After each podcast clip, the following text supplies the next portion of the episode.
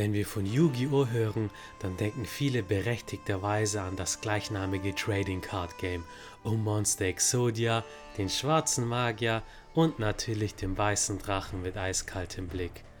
Ganz zu schweigen von den drei ägyptischen Göttern.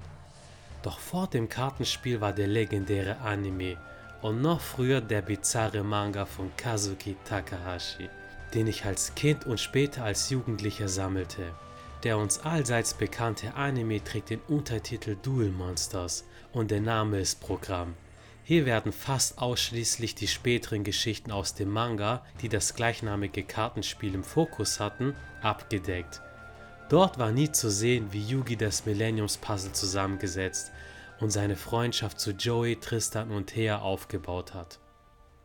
Ich werde euch einen Einblick in eben jene Geschichten geben, denn vor einiger Zeit habe ich den Manga wieder komplett gelesen und es wurden Emotionen in mir geweckt, die ich mit euch teilen möchte. Kazuki Takahashi ist ein Zeichner, der bereits in den 80ern versuchte, in der Manga-Branche Fuß zu fassen. Aber sein endgültiger Durchbruch gelang ihm mit Yu-Gi-Oh!, welcher im japanischen Shonen Jump und in Deutschland im Banzai-Magazin erschien. Die Einzelbände von Carlson sind leider nur noch gebraucht verfügbar, aber bald erscheinen die 3 in 1 Massivbände, in denen wie zuvor bei Naruto und Dragon Ball drei Volumes in einem Band zusammengefasst sind. Yu-Gi-Oh! bedeutet König der Spiele und das passt zu Takahashis Liebe für Spiele aller Art. Im Manga ging es anfangs auch noch gar nicht um das Kartenspiel, sondern um Spiele im Allgemeinen. Mit dem Hauptcharakter Yugi Muto können sich viele Jugendliche identifizieren, die ihren Platz in der Welt suchen. Er ist klein und schwächer als seine gleichaltrigen Mitschüler und ein nicht allzu beliebter Sonderling. Dafür liebt er Spiele über alles und tüftelt sogar selbst an eigenen. Yugi bekommt von seinem Großvater, der ein Meister der Spiele ist und einen eigenen Spieleladen besitzt, eines Tages eine aus dem alten Ägypten stammende Schatulle geschenkt, die ein merkwürdiges goldfarbenes Puzzle enthält. Dabei handelt es sich um das geheimnisvolle Millenniums-Puzzle, das bisher noch kein Mensch zu vervollständigen vermochte. Takahashi Senseis Vorbilder waren die Zeichner von JoJo's Bizarre Adventure und Akira, was sich in seinem Zeichenstil widerspiegelt. Das Charakterdesign in Yu-Gi-Oh! ist sehr ausgefallen, insbesondere im Klamottenstyle und die Frisuren könnten einer neuen Super Saiyan Stufe entsprungen sein.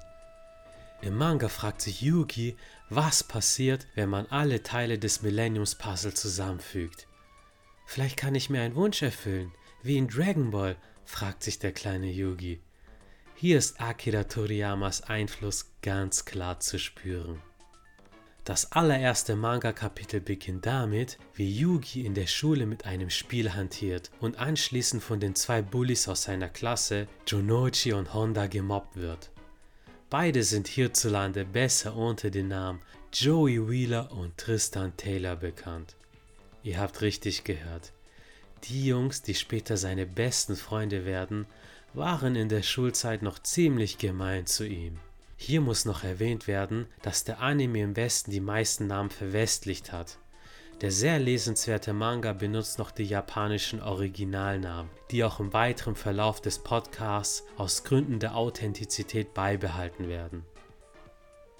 Thea Gardner, im Manga heißt sie Ansu, sehen wir auch hier zum ersten Mal und sie stellt sich schützend vor Yugi. Das erste Kapitel ist sehr clever konzipiert, weil wir hier in wenigen Seiten die Figuren samt ihren Charaktereigenschaften und deren Platz in der Handlung kennenlernen. Wir als Leser wissen direkt, womit wir es zu tun haben. Insgeheim wünscht sich Yugi einfach nur einen Freund, der ihn akzeptiert, wie er ist, und er hofft, dass das Millenniums Puzzle ihn diesen Wunsch erfüllen kann.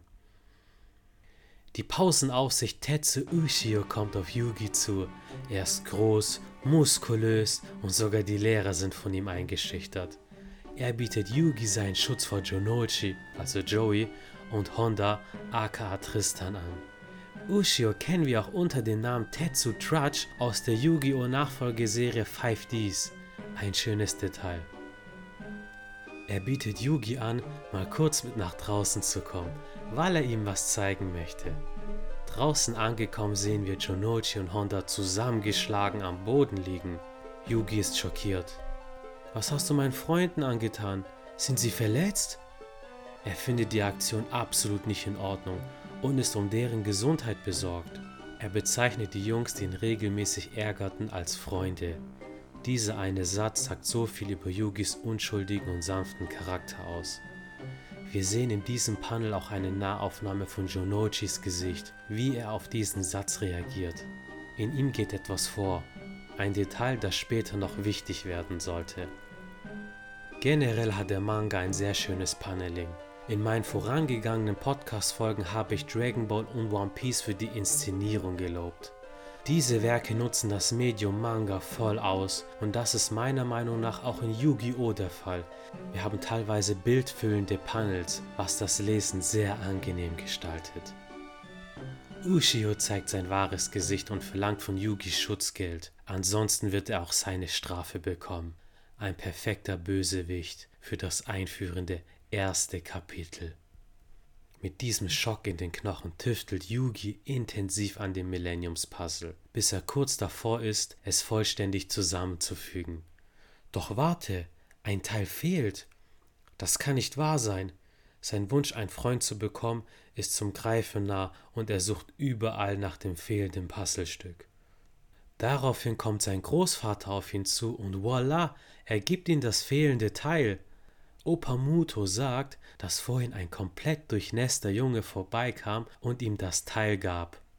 Dieser durchnässte Junge war tatsächlich Jonochi, der Yugi zuvor das Stück des Millenniums Puzzle geklaut und in einen Pool geworfen hat.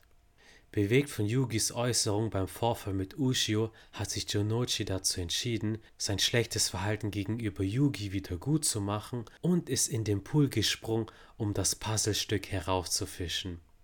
Wir haben hier die allererste Charakterentwicklung der Serie. Takahashi Sensei versteht es, seine Figuren nachvollziehbar zu gestalten. So abgedreht und fantasievoll die Spiele sind, so geerdet und realistisch sind die Charaktere. Yugi schafft es endlich, das Millenniums-Puzzle zusammenzufügen. Und dann passiert es. Die Seele eines jahrtausendalten Pharaos, die in diesem ägyptischen Artefakt versiegelt war, erwacht und ergreift von Yugis Körper Besitz. Sein Erscheinungsbild wirkt nun größer, autoritärer und düsterer. Seine Stimme verändert sich und im japanischen Original benutzt er sogar eine andere Weise zu reden. Der kleine Yugi Muto benutzt als eigene Anrede das Wort Boku, das heißt ich oder mein, und sagen vor allem jüngere Japaner, wenn sie bescheiden über sich selbst sprechen. Den Anime Boku no Hero Academia kennt ihr beispielsweise alle. Der Pharao hingegen benutzt als Personalpronomen das Wort Ore. So redet er ein erwachsener, dominanter Japaner. Ore hat auch eine aggressivere Konnotation. Das zeigt sehr viel über seine Persönlichkeit aus. Der neue, andere, dunklere Yugi fordert Ushio zu einem Spiel der Schatten heraus und vernichtet ihn gnadenlos. Wer ein Spiel der Schatten verliert, dem erwartet eine Strafe des Schicksals. Ushio, der gierig nach Geld war, wird in eine Illusion gefangen, die ihm vorgaukelt, dass er von Geld umgeben ist. In seinem Kopf spielt sich die Illusion ab, dass er in Geld badet, doch in Wirklichkeit suhlt er sich am Boden und die Scheine sind nichts anderes als Laubblätter im Dreck. Die Schüler um ihn herum schauen ihn spottend und verwirrt an. Somit hat er seine gerechte Strafe des Schicksals bekommen. In Dragon Ball, Yu Yu Hakusho und andere genretypische Shonen-Vertreter bekommen wir meist physische Kämpfe zu sehen und schauen dabei zu, wie sich Charaktere transformieren, muskelbepackter werden und sich gegenseitig die Fresse zerhauen. Takahashi Sensei wollte einen anderen Weg gehen und entschied sich dazu, Konflikte innerhalb eines Spiels auszutragen, denn da ist die körperliche Stärke egal.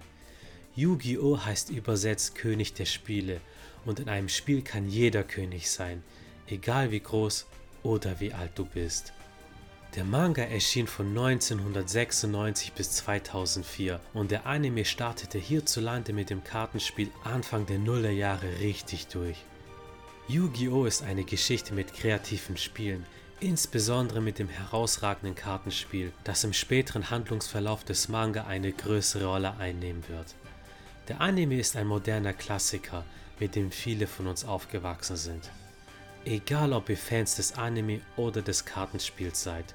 Selbst wenn ihr mit beiden nichts anfangen könnt, aber auf gute Geschichten steht, dann empfehle ich euch einen Blick in den Manga zu werfen, insbesondere in die frühen Kapitel. Anfangs ging es nämlich noch gar nicht um das Kartenspiel Duel Monsters, sondern um Spiele im Allgemeinen. In jedem neuen Kapitel wird ein neues Spiel samt dazugehöriger Regeln vorgestellt.